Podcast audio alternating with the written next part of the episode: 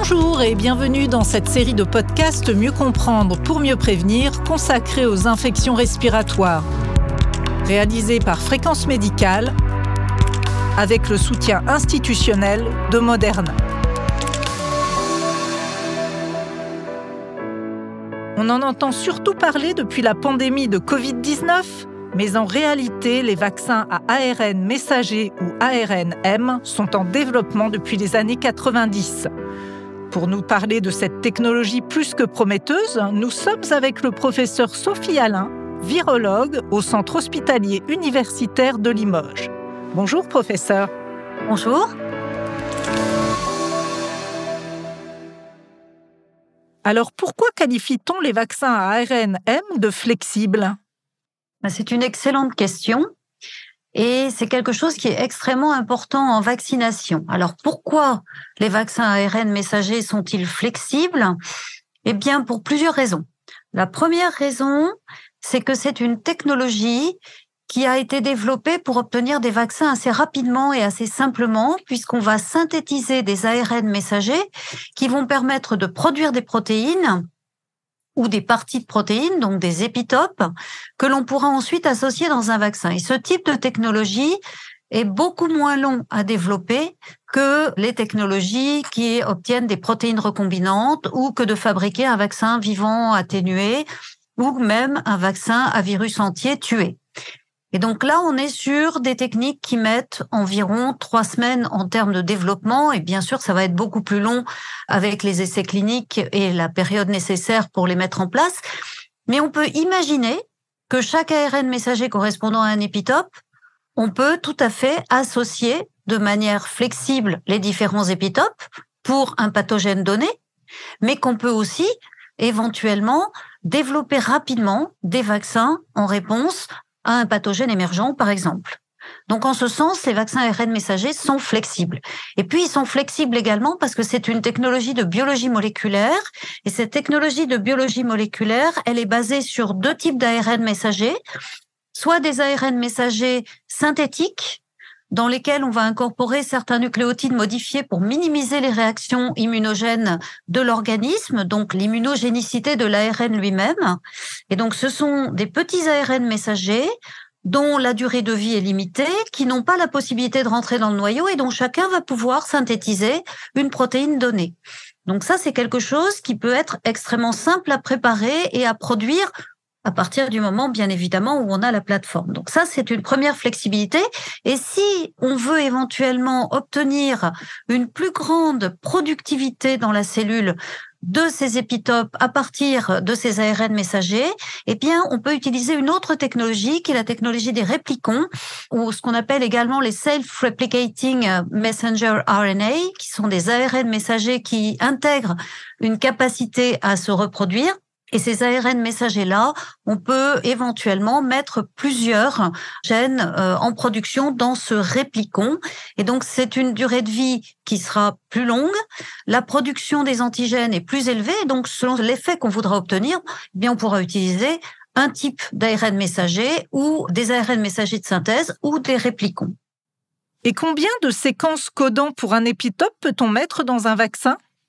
Alors ça, c'est également une question tout à fait pertinente et c'est une question qui se pose pratiquement à chaque fois que l'on veut concevoir un vaccin.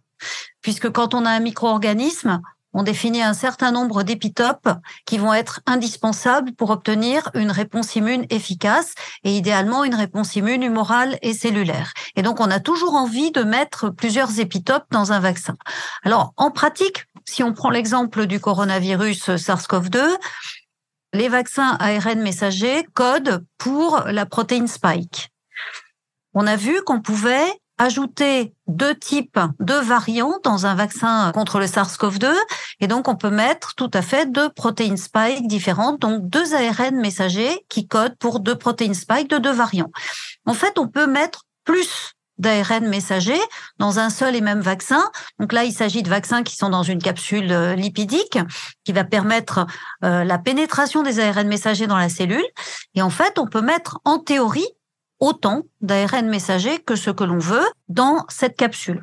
On a été à l'heure actuelle pour le vaccin cytomégalovirus euh, qui a été récemment développé et qui est actuellement en phase 3, eh bien ce vaccin comporte six ARN messagers différents. Donc on peut imaginer d'en mettre au moins six.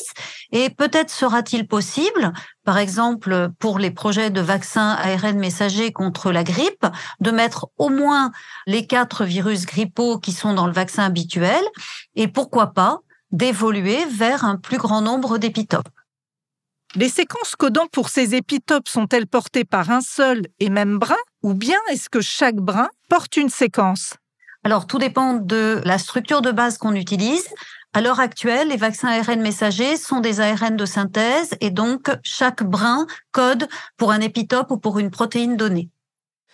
Donc on a un brin par épitope. De ce fait, ça multiplie les brins d'ARNM. Mais est-ce que cette multiplicité des brins altère la durée de vie ou l'efficacité du vaccin? Alors, en termes d'efficacité, c'est toujours la même question. Quand vous multipliez les antigènes que vous produisez, eh bien, vous pouvez avoir certains antigènes qui sont moins immunogènes que d'autres. Et donc, l'intérêt justement d'associer des brins d'ARN messagers et donc d'associer la production de plusieurs épitopes dans une seule et même cellule, c'est que l'on peut moduler la quantité d'ARN messager que l'on met pour avoir à la fin une cellule qui produit la quantité d'épitopes voulue pour obtenir la meilleure immunogénicité. Évidemment, il y a obligatoirement une limite à ça. On connaît les vaccins hexavalents hein, qui sont euh, utilisés et qui ne sont pas des vaccins ARN. On sait que selon la proportion d'antigènes qui est mis dans ces vaccins, on peut avoir une efficacité variable. Donc forcément, il y a une limite au nombre d'ARN messagers que l'on peut mettre dans un vaccin ARN.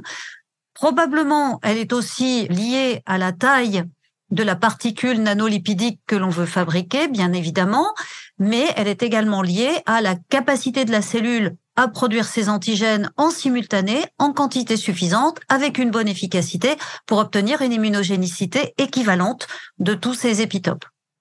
Professeur Alain, merci pour toutes ces réponses. Avez-vous un élément de conclusion à ajouter à tout cela? En conclusion sur euh, les vaccins ARN messagers, c'est une technologie euh, qui a été développée récemment, qui est extrêmement réactive, qui est une technologie qui suscite beaucoup d'espoir parce que l'on peut très rapidement dessiner et synthétiser des vaccins vis-à-vis de nouveaux organismes. Donc on pense avant toute autre chose aux pathogènes émergents, mais on sait qu'actuellement, il y a également des vaccins en développement contre le VIH, contre la grippe justement, contre le virus respiratoire syncytial. Et on pense que très vraisemblablement, grâce à ces plateformes, on va pouvoir associer, un petit peu jongler avec les différents épitopes et obtenir des vaccins. Alors peut-être pas le vaccin universel, justement, au moins des vaccins rapidement développés contre de nouveaux pathogènes et des vaccins qui vont permettre de vacciner contre des virus plus complexes comme le cytomégalovirus ou le VIH pour lequel on aura besoin d'associer beaucoup d'épitopes et là les ARN messagers seront extrêmement utiles. Encore faut-il qu'il soit immunogène. Et ça, ce sont les études euh, cliniques qui le diront. Merci d'avoir suivi ce podcast et à très bientôt sur Fréquence Médicale.